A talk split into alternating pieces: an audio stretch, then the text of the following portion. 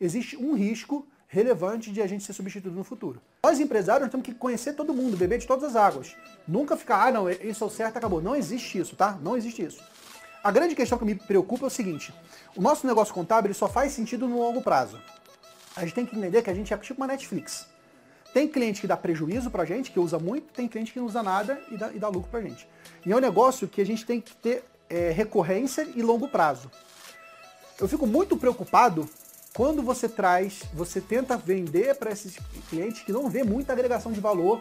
Não é o caso dela que ela faz serviço fantástico, serviço concierge, de organização.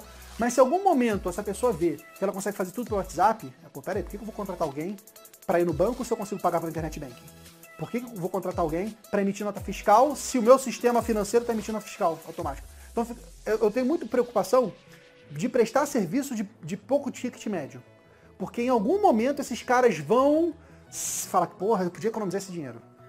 Por isso que assim, eu acho que é uma estratégia mais interessante a longo prazo nós irmos para os tickets médios maiores, empresas mais complexas, porque essas, a contabilidade online híbrida, não vão conseguir atacar.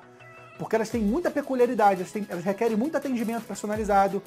Agora, se a gente tentar oferecer serviços para pequenos empresários, existe um risco relevante de a gente ser substituído no futuro. Então, é, claro, mais uma vez, não tem certo nem errado, isso é uma percepção minha, posso estar completamente equivocado. Meu dever aqui é, é, é conversar com vocês para vocês saberem como a gente pensa.